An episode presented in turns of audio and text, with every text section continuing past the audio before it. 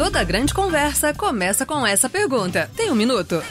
Seja bem-vindo ao canal da Franklin Covey Brasil, onde vamos conversar sobre negócios, desafios organizacionais e inovação. Essa aqui é uma edição especial, porque no cenário global da recessão, juntamos líderes de expressão no Brasil e em formato de painel. Conversamos sobre como gerar resultados previsíveis em tempos imprevisíveis.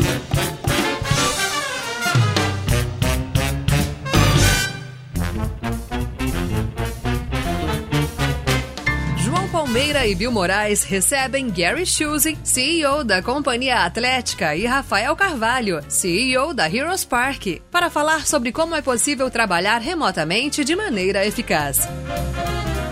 Nós esperamos que esse painel contribua para que você e sua organização gerem resultados previsíveis, mesmo em tempos imprevisíveis.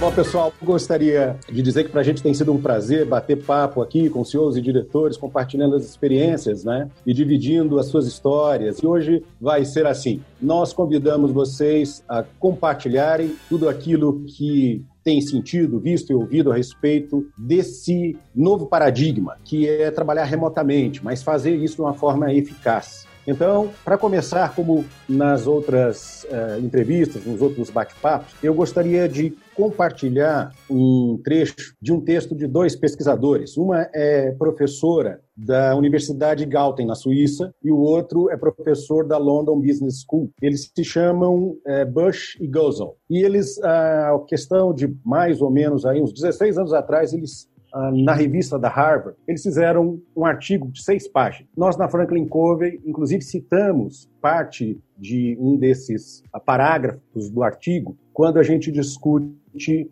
a gestão do 7A. Mas eu peguei uma outro, um outro parágrafo que tem muito a ver com o processo de reflexão que a gente tem feito nesses dias e particularmente com o assunto de hoje. E eles começam assim: Pergunte à maioria dos gestores o que mais atrapalha o sucesso no trabalho e ouvirá uma ladainha familiar de reclamações. Falta de tempo, falta de recursos, falta de oportunidades. O que atrapalha o sucesso é algo muito mais pessoal, é uma profunda incerteza sobre como agir com bom senso. Perdem tempo com o que supõe que os outros querem que façam. Nesses dias de coronavírus, em que o home office se tornou obrigatório. Qual é a percepção de vocês a respeito desse momento e dessa realidade? Eu acho que, em primeiro lugar, é preciso que cada um de nós eh, defina naquilo que acredita. Eu procuro ler o máximo possível, eh, muito mais jornal do que aquilo que aparece na internet, pelo medo de fake news. Eh, eu acabo acreditando no jornal, então eu leio basicamente Estado e, for, Estado e valor. O que acontece? Eu, até um tempo atrás, estava batendo palmas para o presidente dos Estados Unidos e comecei a achar muito bom o discurso do Bolsonaro de liberar as pessoas para o trabalho, uma vez que a gente teria mais mortes de pessoas desempregadas assalto em supermercado, assalto em tudo quanto é lugar, do que as pessoas poderiam vir a morrer por causa do coronavírus. Mas eu mudei essa minha percepção quando eu vi do Imperial College of London uma estatística muito importante. Lá eles dizem é uma empresa de renome, é uma empresa que faz as coisas de forma muito correta, tem acertado todas as previsões. E eles dizem que se tiver o confinamento geral, geral, aqui no Brasil, nós vamos ter 44 mil mortes. Se tiver o confinamento vertical, ou seja, apenas as pessoas mais velhas, as pessoas grupo de risco confinadas, teremos 529 mil mortes. Isso fez mudar completamente a minha percepção sobre o problema.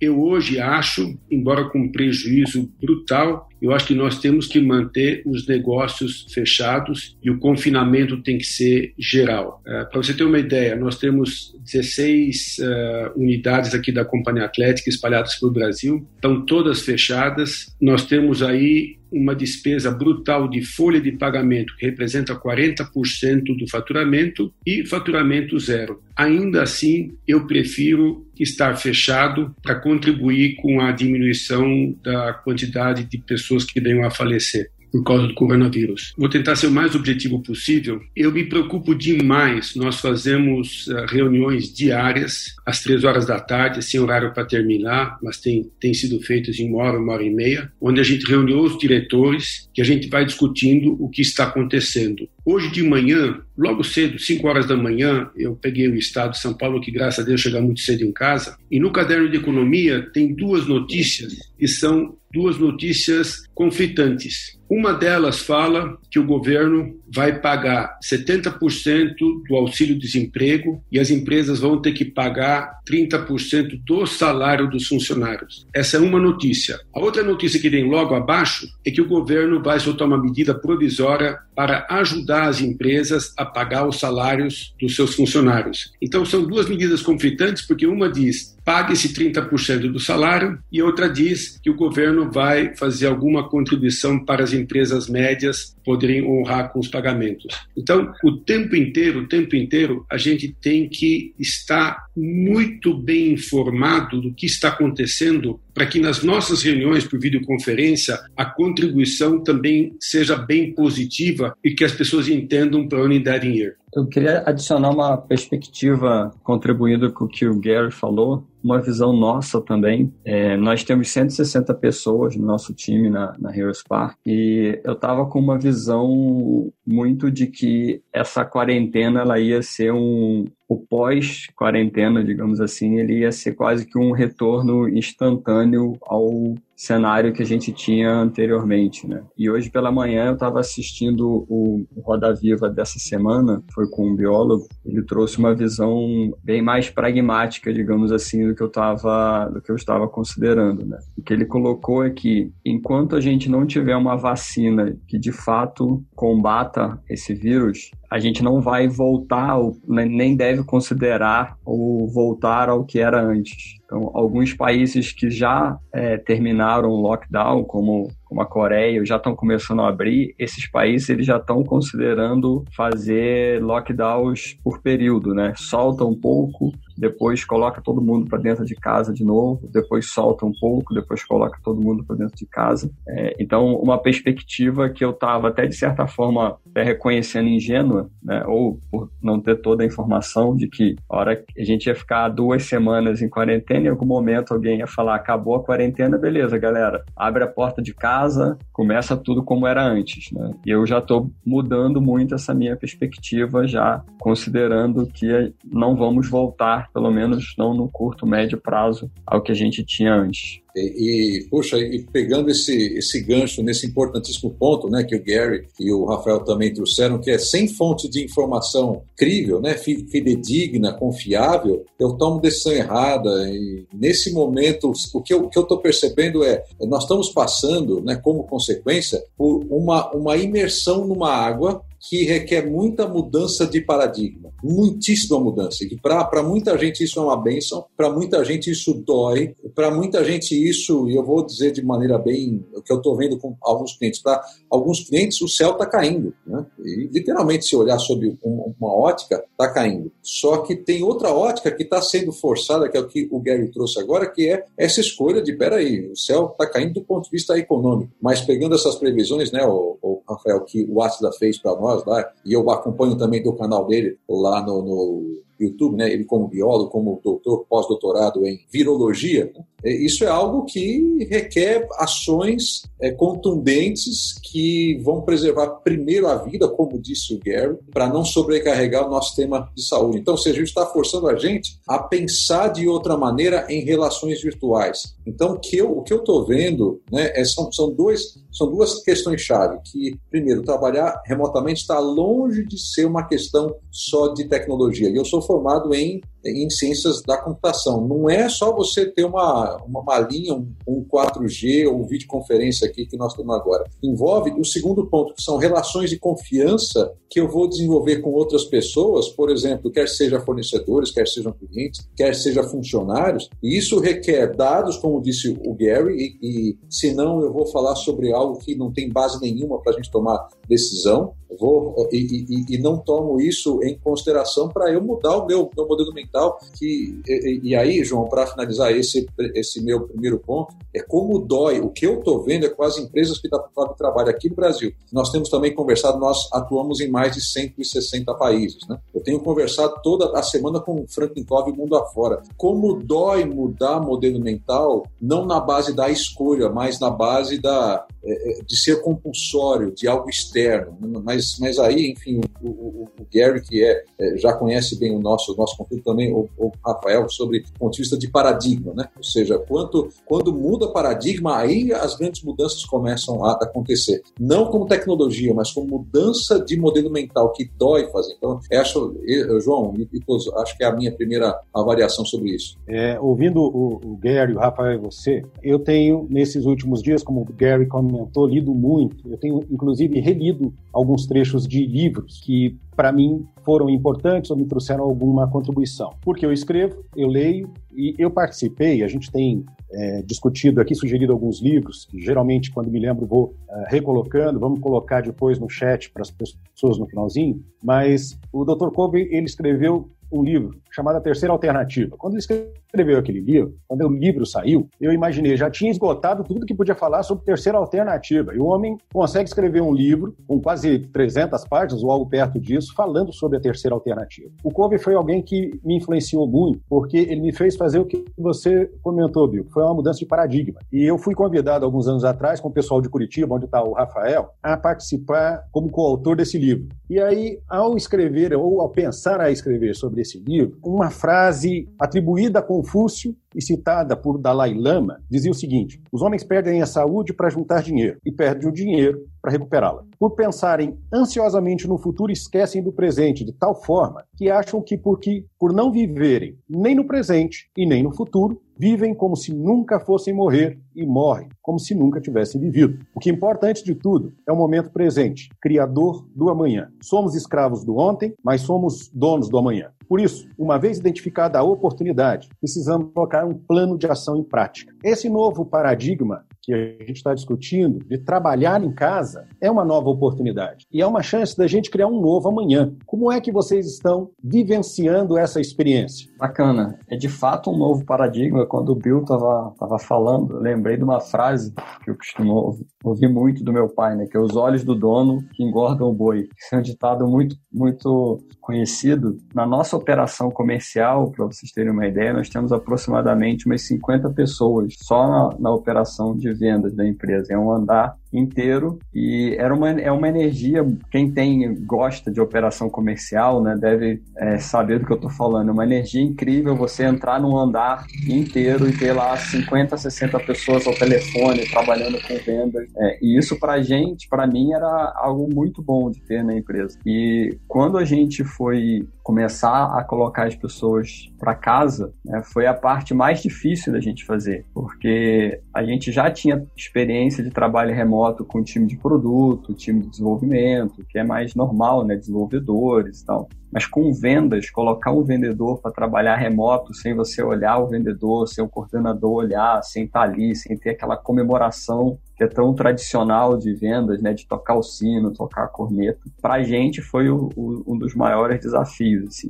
E o que a gente começou a fazer para facilitar essa mudança grande paradigma foi tentar trazer para dentro do, do, do remoto, do trabalho remoto, práticas que a gente tinha no trabalho presencial, mas convertendo essas práticas para a realidade do remoto. Então, um exemplo, só para a gente ficar em um único exemplo. Nós tínhamos lá um quadro onde cada vendedor pintava a seu alcance da meta em cima de cada venda que ele fazia. Nós convertemos esse quadro para um, uma apresentação de slides no Google Drive, que os vendedores vão lá e botam os, os retângulos. Alguns vendedores mandam foto, eles fizeram seu quadro de meta na própria casa e mandam foto. Então, o ritual ele se manteve quase que na sua essência, só que a gente está convertendo os rituais que a gente tinha no mundo presencial para o mundo remoto. É uma das coisas que a gente está conseguindo trabalhar para fazer essa transição, essa mudança de paradigma. Eu, eu tenho uma pergunta, posso entrar? Por favor.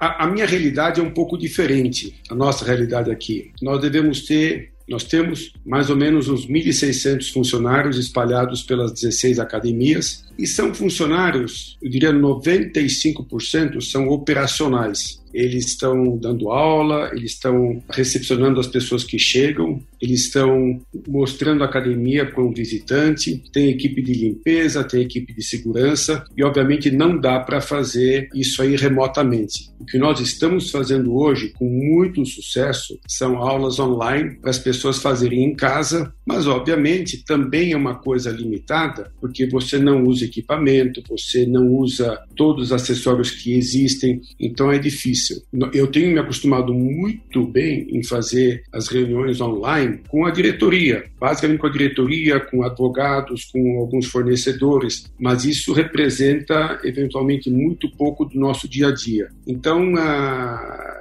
dizendo que as realidades são diferentes. E eu desconfio, veja, eu desconfio, pelo que eu li no jornal, que a produtividade das pessoas que estão trabalhando em casa não é a mesma produtividade quando estão dentro de um ambiente de trabalho. Eu, eu tendo a acreditar nisso, porque você não tem o teu supervisor olhando, não tem aquela troca de ideia o tempo inteiro, você não levanta de 10 em 10 minutos para tomar cafezinho, você... Quando você está na empresa é um comportamento, quando você está em casa, acredito que seja um outro comportamento. Então, não tenho dados ainda para avaliar se a produtividade vai ser a mesma, fazendo o trabalho remoto, mesmo das empresas que podem fazer dessa forma, ou trabalho dentro da empresa. É uma dúvida que eu tenho. É, Gary, eu tenho é, é, é uma, uma, resposta que nós estamos buscando em conjunto, tá? Eu, eu, tenho conversado com os Estados Unidos todo dia, com a Franklin Estados Unidos e também outras Franklin mundo afora. Estava conversando na semana passada com o General Manager da Franklin Itália sobre isso, que é o Mário Mário De Luca, né? Estava falando sobre questões que existem tanto exemplos de alta produtividade como, exe como exemplos de baixíssima produtividade. Então, então eu estou unindo as peças aí, Gary, Rafa e todos, né? Então, eu, eu eu trouxe um conteúdo para aqueles que são assinantes do All Access Pass da Franklin Covey, eles já estão recebendo esse, esse conteúdo de maneira digital, já que é, que é um conteúdo de um, de um autor, de um futurologista chamado, chamado uh, Dan, Dan Schauble, que ele fala, ele publicou um estudo há dois anos atrás de um livro que ainda não foi traduzido para o português, eu vou fazer aqui uma tradução livre, que é o Back to Human, How Great Leaders Create Connection in the Age of Isolation, ou seja, a, a, de volta aos humanos, né? Como grandes líderes criam conexão na área do isolamento, né? ou na, na era, perdão, do isolamento. Algumas experiências que ele viu foi o seguinte: primeiro desafio, aqueles que conseguem deixar de pensar, e aqui de novo paradigma, é, a gente sempre, eu sempre fui criado assim, você precisa de, uma, de, um, de um equilíbrio entre vida pessoal e vida profissional. Isso não existe mais nesse contexto. Agora, a chave é a integração dessas duas vidas, né, desses, desses dois modelos. A minha vida pessoal e profissional, talvez muitos que estejam aí participando estão com o filho no colo, é, tem crianças ao lado. O meu filho está tá, tá com 17 anos, está no, no quarto aqui estudando, enfim, mas não dá para falar sobre equilibrar, agora é integrar. Então, quem consegue fazer essa integração integração consegue trabalhar melhor. Integração, eu não tenho todas as respostas, mas segundo o DEM, é como eu integro, não eu isolo, eu integro os dois. E o segundo ponto, a relação deixa de ser de olhar aquilo que eu estou fazendo, eu quero pegar o ponto aqui do Rafael, que é, o olho do dono vê o que as pessoas estão fazendo e como elas estão fazendo. E fazer a troca disso, segundo o Dan, o Dan Schauber, de ao invés de olhar o que as pessoas estão fazendo, porque agora não dá para olhar o que as pessoas estão fazendo, mas trocar isso por prestação de contas dos resultados que as pessoas estão alcançando. Então, segundo ele, e eu começo aí, Gary, a ver sinais disso dentro da própria Franklin Covey, por exemplo, nossa reunião de prestação de contas, que era semanal, passou a ser diária, uma pequena reunião de vendas aí, Rafael, de, de, de 10 minutos, né? de uma, onde cada pessoa assume compromisso do que vai fazer no dia para mover o placar da equipe, que eles, como disse o Rafa, tiram foto, etc. Então, talvez essa mudança aí, Gary, de, que envolve não tecnologia, né? que, mas que envolve mudança de modelo mental do líder deixar de cobrar a pessoa pela tarefa, por passar a cobrar pelo resultado e, e, e, ter essa, essa relação simbiosa de integração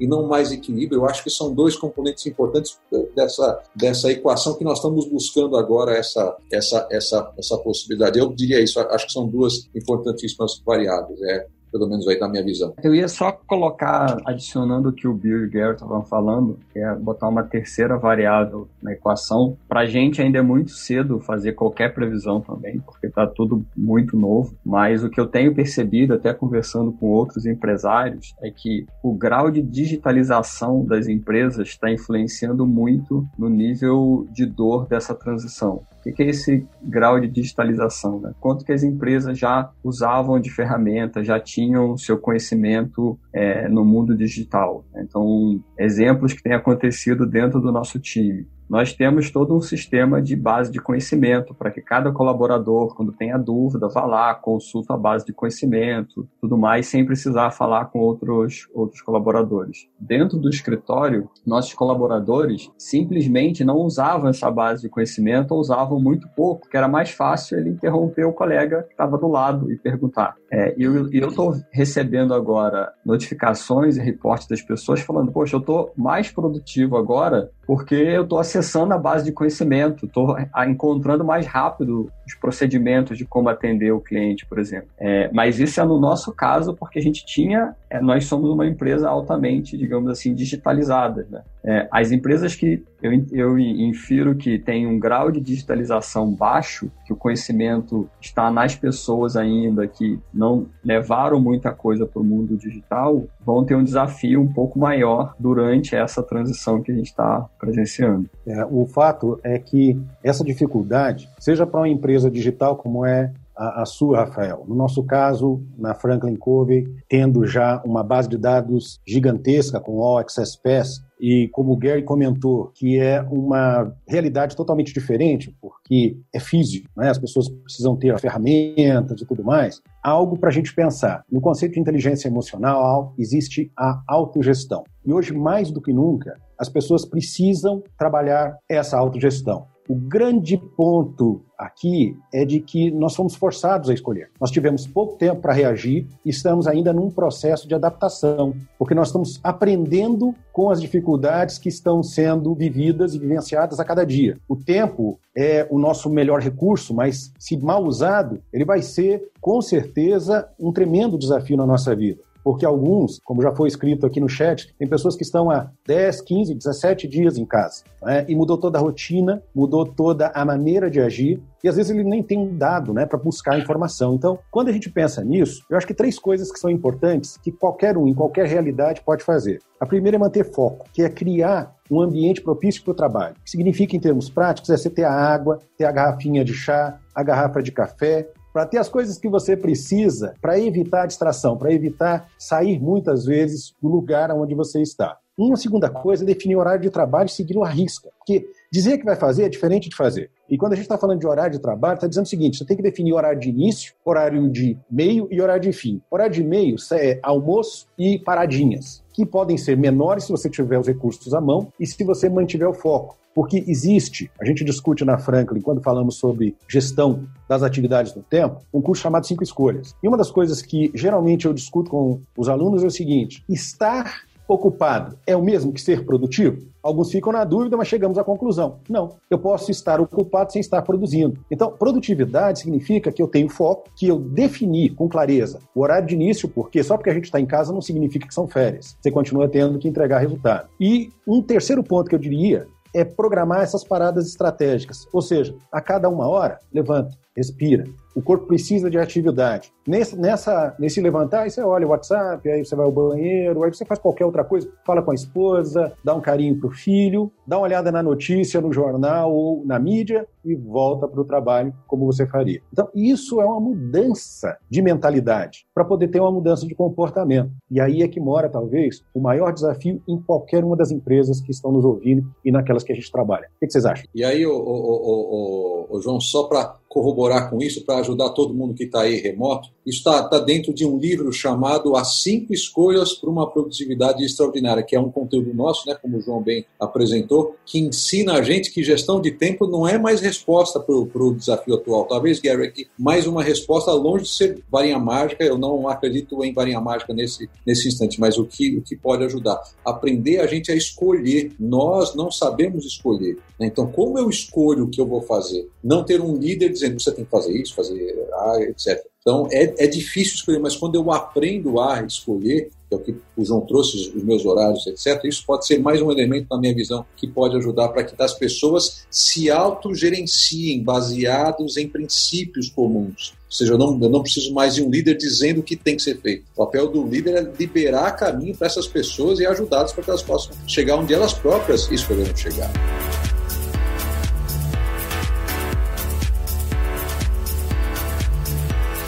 Algumas pessoas vão ficar bravas comigo com a afirmação que eu vou fazer, mas eu tenho que colocar o meu ponto de vista. Por favor. Eu sempre brinco com as pessoas dizendo qual a diferença entre o Brasil e os Estados Unidos. A diferença você vê num cruzamento, num cruzamento de automóvel. Nos Estados Unidos, quando você tem um cruzamento, tem uma placa lá, pare. O carro vem e ele para. Aí o que vem do outro lado, ele passa. Aí é a vez dele. E o que vem do outro lado espera ele passar. E é um de cada vez. Não tem guarda, não tem faixa, não tem nada. É o comportamento da pessoa. Ela aceita uh, com facilidade seguir uma norma, sem que ninguém esteja lá para olhar. Aqui no Brasil, num cruzamento, acho que não preciso nem explicar como é que funciona. Os carros estão em cima da faixa, um atrás do outro, querendo empurrar para ele pegar a vez dele. Bom, não preciso explicar muita coisa. Então, eu acho que tudo que nós estamos falando aqui é verdadeiro. A gente precisa de um comporta, a gente precisa ter uma mudança comportamental, a gente precisa ter horário para começar, horário para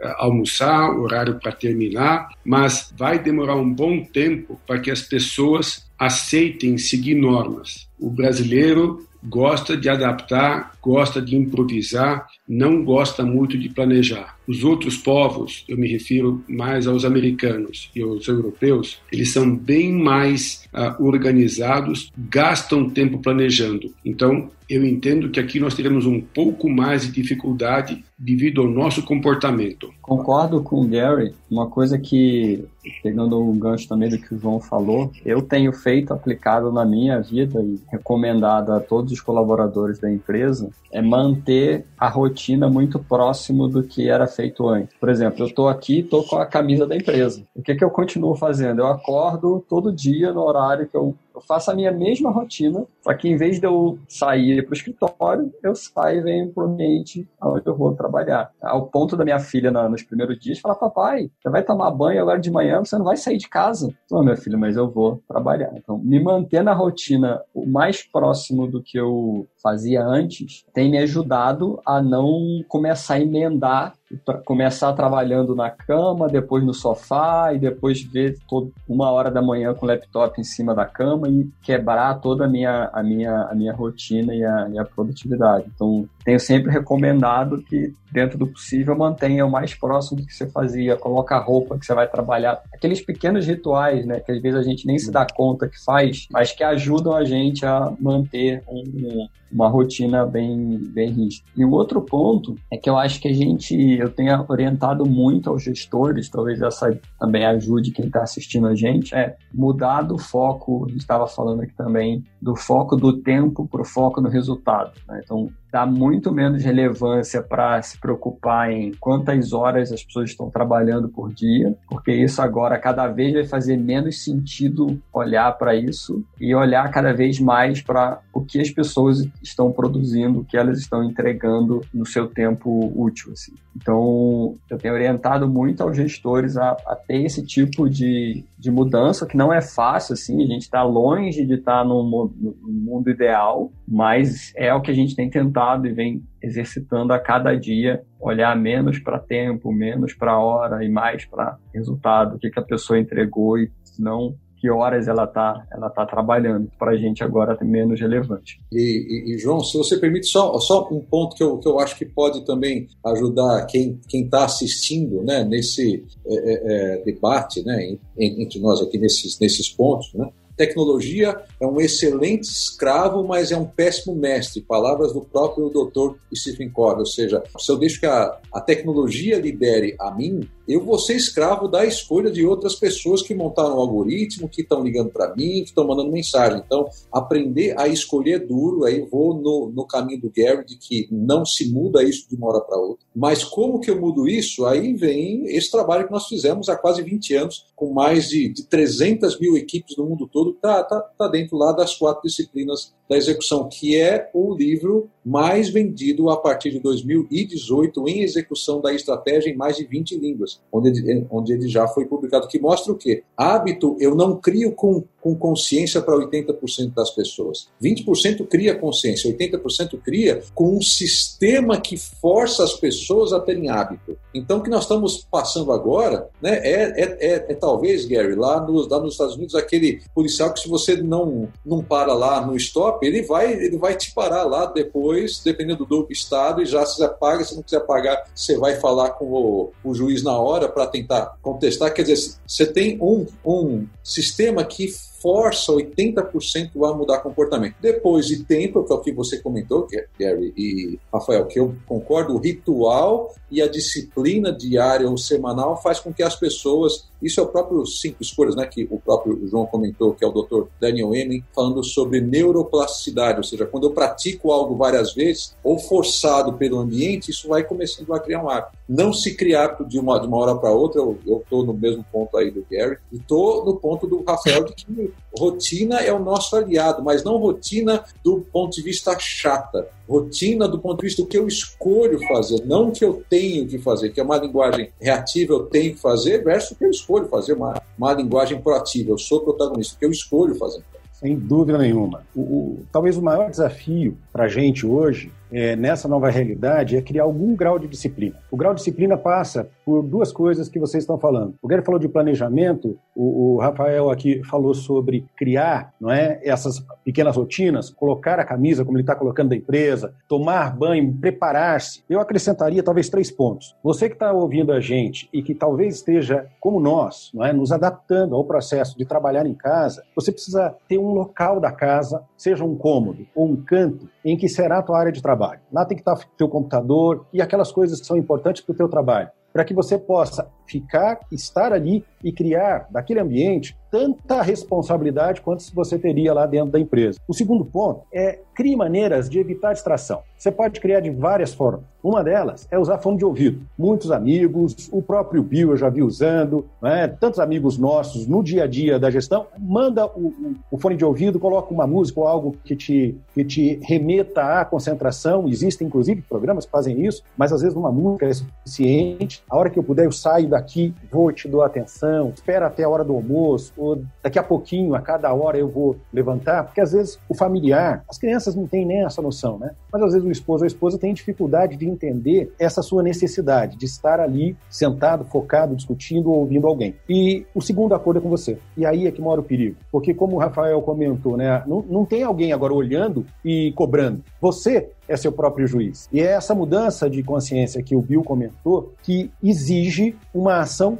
prática. Na minha visão, eu concordo com o Gary, que a visão prática passa por planejamento. No, no, no livro que eu comentei, que eu participei como coautor, eu coloquei 12 motivos. Eu vou citar três. Um, deve ser claro e objetivo. Seu planejamento, se ele não for claro, você se perde. Então, nós ensinamos na França tem metas crucialmente importantes. Defina metas diárias. O que você precisa fazer hoje não pode deixar para amanhã. Foca nisso. Segunda coisa importante, tem que ser executável. Às vezes as pessoas criam alguma coisa ou elas fazem um planejamento com 30 ações. É impraticável. Então, ela dá um tiro no próprio pé sem ver. Você tem que ter foco. São poucas. A minha experiência mostra que de 3 a 5. Tudo mais é plus. E muitas vezes você faz outras tantas mas aquelas precisam ser feitas. E o terceiro ponto que eu chamaria atenção é ter algum grau de detalhamento. Você tem que saber quanto tempo você leva. Você tem que ter em mente se é passível de ser aplicada e tem que ter os recursos que você puder: computador, lápis, papel, uh, livro, os arquivos, informação, o que quer que seja. Então, com o mínimo de planejamento, com uma mudança de rotina, com uma nova consciência, a gente vai conseguir se adaptar. E é um processo. Ele teve começo há duas semanas atrás. Não significa que vai ter fim a semana que vem. E o bom de tudo isso é que pode ser um processo que vai nos ajudar a fazer o que o Rafael disse. Me adaptei tão bem a trabalhar em casa que já estou pensando se eu vou todo dia para o escritório. Porque o foco, de fato, deve ser no resultado que eu entrego, que é por isso que a gente é medido. Nós somos medidos pelo que entregamos. O histórico que a gente teve é passado, história. Ele nos trouxe até aqui, mas não mantém. Então, se hoje a gente quer ser produtivo, nós precisamos efetivamente definir com clareza o que queremos, planejar para executar, executar o planejado aí eu acho que a chance aumenta. O que vocês acham? Vai ter uma mudança muito grande. Eu tenho certeza que o que a gente vai ter daqui para frente vai ser muito diferente daquilo que a gente tinha até o momento. Você vai ter uma grande quantidade de empresas que vai adotar o home office porque vai ser uma tendência, as pessoas vão acabar aprendendo, vão acabar entrando no modelo mental novo. Então, acho que isso vai acontecer. Até eu atuo também no ramo imobiliário, eu acho que vai ter uma, uma devolução brutal de espaços, porque as empresas vão precisar de menos espaços, com certeza, digamos, as equipes de venda vão se reunir pelo menos uma vez por semana nas empresas para se discutir ideias. Isso acredito que vai ser feito presencialmente, porque é importante ter esse contato pessoal, as pessoas conversarem. Mas acredito que no dia a dia, muita empresa vai acabar realmente adotando o modelo de home office. Isso é o que eu imagino que vai acontecer. E o aprendizado de como uh, evoluir nisso vai vir aos poucos. Em algumas empresas mais digitalizadas de uma forma muito rápida,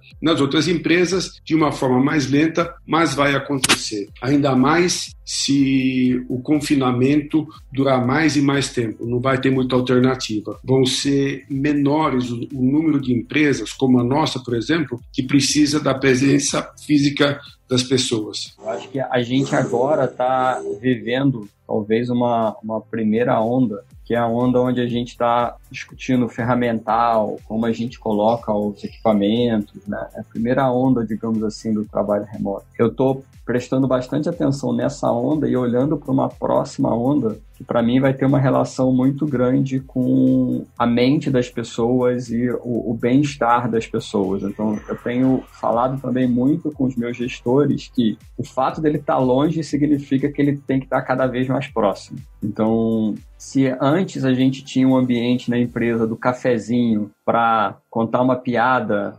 descontrair com um colega, falar sobre um jogo de futebol, esse espaço, esse momento, ele foi eliminado ou tende a ser eliminado, né? É muito fácil você eliminar ele indo com um trabalho remoto. Então, eu tenho tentado também, já pensando num segundo momento, né? Onde as pessoas podem começar a se sentir cada vez mais isoladas, a trabalhar dentro da empresa, e aí recomendo também para quem está assistindo a gente, que comece a criar práticas para fazer essa distância física não ser uma distância emocional, não ser, você manter o time emocionalmente próximo. Então, a gente na empresa, por exemplo, os times estão fazendo happy hour à distância. A galera abre ferramentas de videoconferência sexta-feira para beber. Tem uns que abrem de manhã para tomar café e vão tomar café juntos. Então você vê gente em conferência com 20, 30 pessoas tomando café e contando piada, cada um da sua casa, para manter as pessoas, mesmo longe, mais próximas. Assim, eu acho que esse é um, é um ponto que a gente vai começar a ver também cada vez mais discussão sobre ele assim que a gente começa a resolver o problema ferramental. Né? E sabe,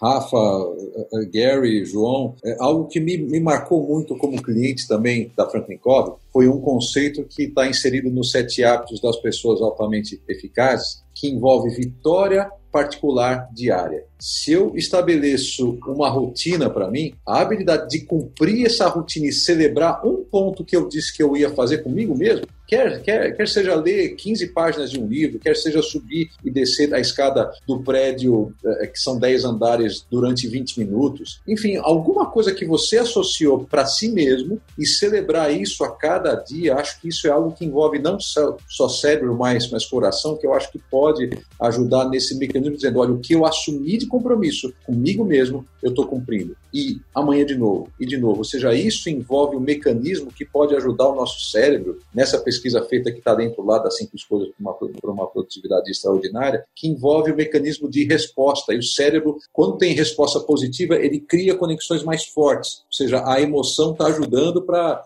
fazer esse aprendizado se tornar hábito mais rapidamente, celebrar pequenas vitórias. E aí, Rafael, você já falou sobre isso, né, que envolve nosso papel também como líder, é garantir que essas vitórias da equipe sejam celebradas, o que era feito, como você disse, né, que eram, você não tocar o sino em volta do placar, não sei fazer isso, como você disse, tirar, tirar fotos, mas adaptar esse modelo de resposta, porque para o nosso cérebro é a mesma coisa, né? O nosso cérebro pensar digital, né? Eu quando me formei em eletrônica, o, o digital era sair de um, de um rádio que tem transistor, que tem lá um, um, uma, um alimentador lá de, lá de frequência você filtra, etc. Agora você, você tem um circuito digital que processa, digitaliza, analógico, digital, etc. Quer dizer, dentro da eletrônica isso existe faz muito tempo, mas para nós pensar de maneira digital é um paradigma que, que a gente está se adaptando, como você disse, né, de primeiro nessa primeira onda sobre ferramental, mas segundo sobre relações humanas, sobre confiança, sobre inspirar confiança, sobre ter uma visão clara e sobre liderar a si mesmo, né? Que eu acho que é o grande desafio nosso é liderar a si mesmo e escolher coisas que eu vou fazer, coisas que eu não vou fazer e ficar com, com essas escolhas, mas de maneira interdependente. Eu não, não eu não estou mais isolado, né? É, um, é uma ambiguidade, né? Que nós estamos vivendo, né? Eu estou isolado, mas nunca tive próximo de outras pessoas, que é o que nós estamos agora fazendo aqui, ou outros meios digitais também. Né? É, é a era da ambiguidade e da, e da incerteza.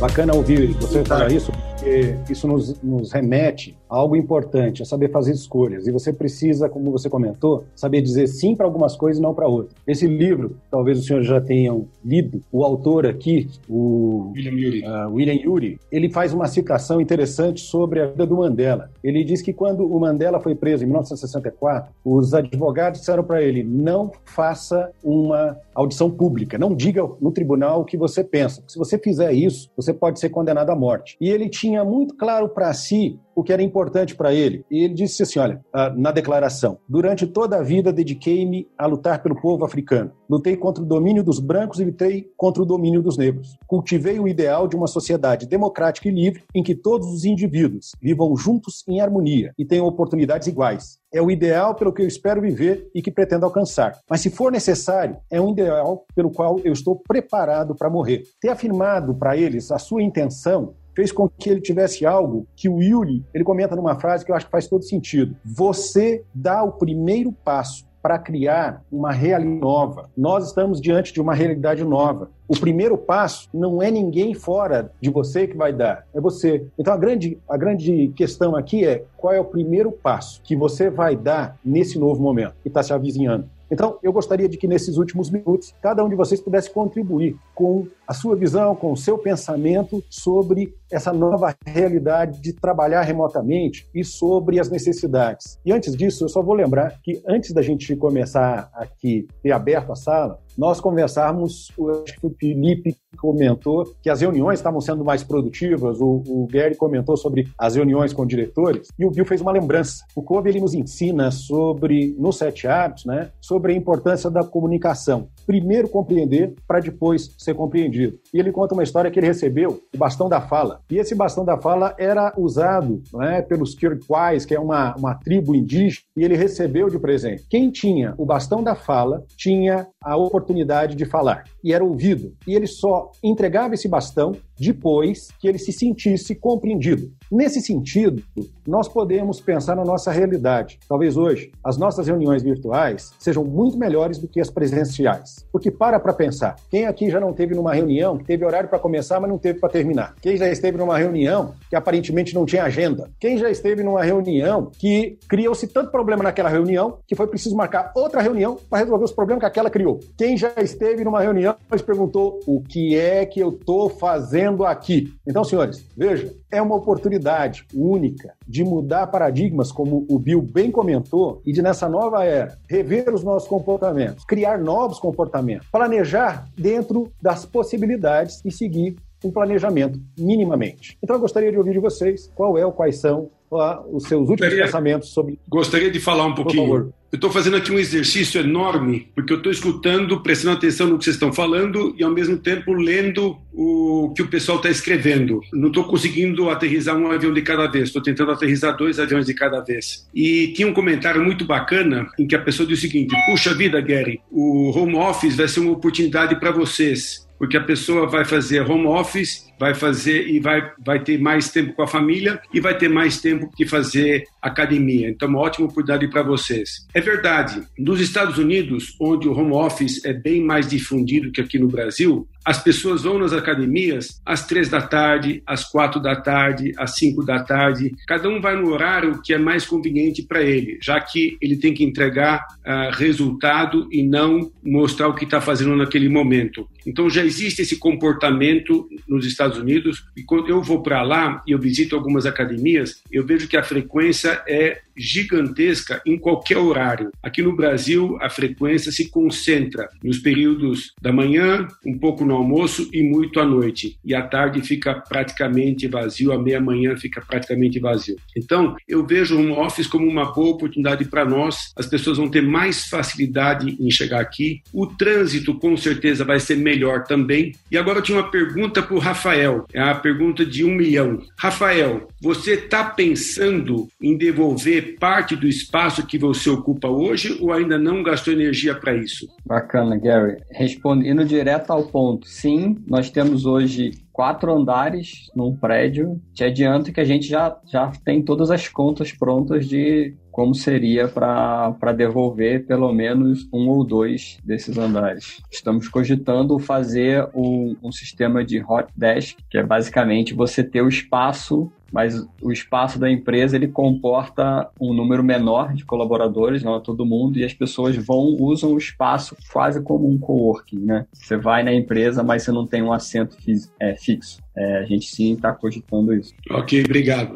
E já pegando então para fazer o meu gancho com, com o que o João colocou, eu concordo muito com o João e fazendo uma, uma consideração final, é, eu estou tentando encarar esse momento muito como um momento de transição. Se eu puder dar alguma dica, ainda mais para quem está assistindo a gente, não tentar encarar essa transição toda de uma vez só, de sair do, do zero ao 100 de uma vez só. Né? Essa transição é uma transição, como a gente falou muito aqui, de hábito, de criação de rotina, e você não faz isso instantaneamente. Eu recomendo muito que, ou na sua empresa, ou na sua vida pessoal, você trace um plano de transição, pegando muito do que a gente colocou aqui, e trace esse plano para acontecer e vocês se acostumando com essa mudança de trabalho mais diluída no tempo. É uma analogia como, sei quem, qual de vocês está assistindo a gente já começou a ir numa academia, já começou a praticar uma atividade física. A primeira semana dói tudo, não é verdade? Tudo tá ruim, parece que nada vai funcionar, mas se você insiste, se você continua mantendo aquela rotina, o seu corpo vai se adaptando, depois vira hábito, depois você sente falta quando você não, não pratica mais. E é da, eu entendo esse momento da mesma forma. Né? Então, as primeiras semanas, para quem não está acostumado, vai ser muito difícil, vai doer, vai ser complicado, mas mantém uma rotina, uma transição que daqui, com certeza, algumas semanas você já vai estar num, num momento diferente, mas é preciso ter uma disciplina durante essa, essa transição. E só deixando uma última dica, né? Eu deixei aqui, pessoal, o meu perfil no Instagram, que é eu.rafael Carvalho. Lá na Heroes Park nós também disponibilizamos algumas ações gratuitas, alguns conteúdos gratuitos para ajudar também quem está nessa transição. Então, quem quiser é só seguir meu perfil, me procurar lá no, no Instagram. Eu deixei todos os links no meu perfil. Então, fiquem à vontade para quiser vir falar comigo depois. Mas é, é isso, assim. Vamos na transição, vamos com calma para a gente não, não, não sentir muitas dores né, nesse momento. E, gente, eu quero como última contribuição minha, até, até colocar o link aqui, é, para quem quiser dar um Google, de novo, esse livro não está em português, mas dentro do podcast, do, dos podcasts da Franklin Estados Unidos, tem uma entrevista de 40 minutos com o, com o, com o Dan Schauber, que eu estou colocando o nome aqui do livro, que tem mais um ponto, e aí Rafael e Gary, é que é a dor para os líderes. O que o Gary, perdão, o que o Dan, o que o Gary também comentou, mas que o Dan comentou nesse livro aí que eu coloquei no nosso chat, é que para os líderes liderarem na, área, na, na, na era da, do isolamento físico, a habilidade de ouvir a equipe é extremamente importante. E mesmo em meio digital, você consegue ver, por exemplo, quando você está conversando com alguém, mesmo numa videoconferência, e essa pessoa está dedicando cérebro e coração para você, ou quando ela está fazendo outra coisa. Quer dizer, esse tipo de, elo dói para muitos líderes, porque nós, é, é, a, a gente está acostumado a tentar né, fazer várias coisas ao mesmo tempo, né? Mas se eu, como líder, não dedico tempo para criar esse laço emocional, ouvindo as pessoas, segundo o Dan Schauble nesse, também está dentro dos sete hábitos, como o próprio João já trouxe para nós, como o talking stick, o nosso bastão da fala. Né? É, se eu não dou essa palavra, isso começa a minar a confiança que eu estabeleço com outras pessoas. E é, uma discussão, né, Gary, que nós estávamos tendo também, o, o Rafael, de que nessa era agora de mais videoconferência, ou só videoconferência, as pessoas estão começando a serem mais disciplinadas, né, para que elas possam deixar os outros falarem, porque uma coisa é você estar tá numa sala com cinco pessoas e cada uma fala agora, em, nesse meio não dá, né? A gente precisa trabalhar esse, buscar primeiro compreender, então ser compreendido. Eu só queria deixar esse destaque que é outro aprendizado grande para líderes e para as pessoas é, é, saberem se comunicar melhor, ouvir melhor em meio digital é crucialmente importante para que eu possa estabelecer esse laço, né? E Bio Sublinhado Moraes, também como Franklin Covey Brasil, estão aí no Instagram também para que vocês possam seguir e à disposição também aí de todos. Para os assinantes do All Access Pass, eu estou em contato toda a semana com webinars também, em contato com vocês nesses assuntos que nós estamos aqui tratando de uma maneira em como usar o nosso conteúdo em meio digital, em jornadas de impacto para produzir resultados que requerem muita mudança de comportamento. Bacana. Pessoal, hoje a gente falou de alguns livros, estão aqui, O Poder do Não Positivo, uh, eu citei Gerenciando a Si Mesmo, um livro maravilhoso do Covey, O Oitavo Hábito, e o livro que eu fui coautor, Diálogos da Gestão. Eu gostaria de agradecer a presença de vocês, dos nossos convidados, pelas dicas, pelas as experiências, pelos exemplos foram bastante bacanas. E, e, eu gostaria aqui de convidar vocês a refletirem sobre uma frase que eu ouvi de um meu tio há quase 40 anos atrás. Eu era bem pequeno, mas me marcou. Ele disse o seguinte: o pessimista é aquele que se sente mal quando está bem, com medo de sentir pior quando estiver melhor. Senhores, vamos ser otimistas. As coisas vão melhorar. Só uma questão de tempo e adaptação. O meu pai dizia assim: otimista é um pessimista mal informado. Gostei dessa também, vou usar. Tá ok. Pessoal, obrigado pela sua audiência, pela participação. Obrigado a vocês, Gary, Rafael, Bill. Valeu, um abraço. Um abraço. Valeu.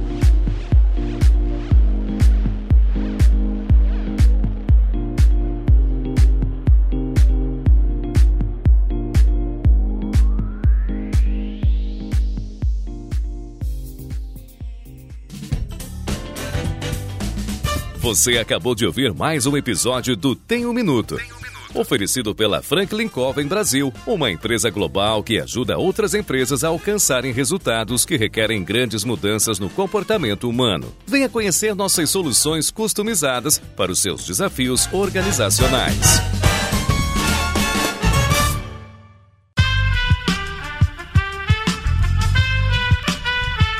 Este podcast foi editado por Aerolitos Edição Inteligente.